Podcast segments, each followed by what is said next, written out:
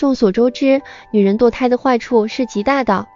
从道德来讲，杀害自己的亲骨肉视为残忍至极；从生理角度来讲，堕胎后的女人身体状况会变差，更甚者会导致终生无法生育。而很多女人的堕胎背后，常常都有着男人的支持。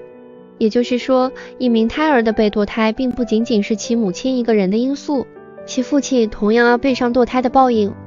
阴灵不超度的不良影响。一，通常阴灵绝对是会先找上与他有相关联的父母亲，尤其是母亲，所以有堕胎过的母亲，最常见的就是难在怀孕生小孩、妇女病缠身、腰酸背痛、奇怪难治好的病、子宫或卵巢病变等。二，人则易到可为阴灵的父亲在流年运势低时，也是会受到阴灵的伤害，最常见的就是工作不顺，容易发生意外。口舌是非多、破财、被骗、身体健康变差等。三更厉害的阴灵，若是怨念很深，更是会转嫁伤害同辈的兄弟姊妹。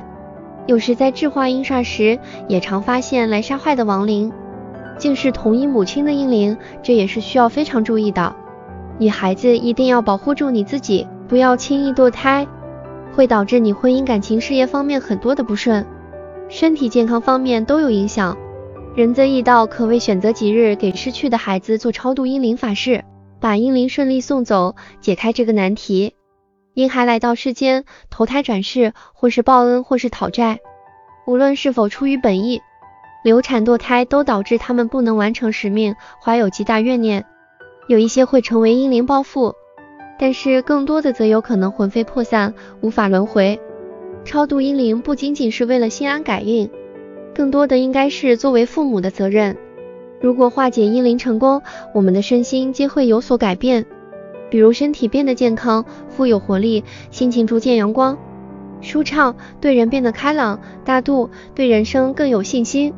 此皆为善妙的绝受，可以确定确实获得了真实的福德。梦相感应，很多善信在化解阴灵之后的感应梦境。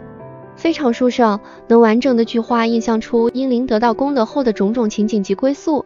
梦境后醒来，感到舒适、安心、喜悦，这也是英灵成功超度的标志。仁泽义道在这里要提醒各位善信，只有正规的道观可以法事才有法力，其他歪门邪道都会有反噬，各位善信切记。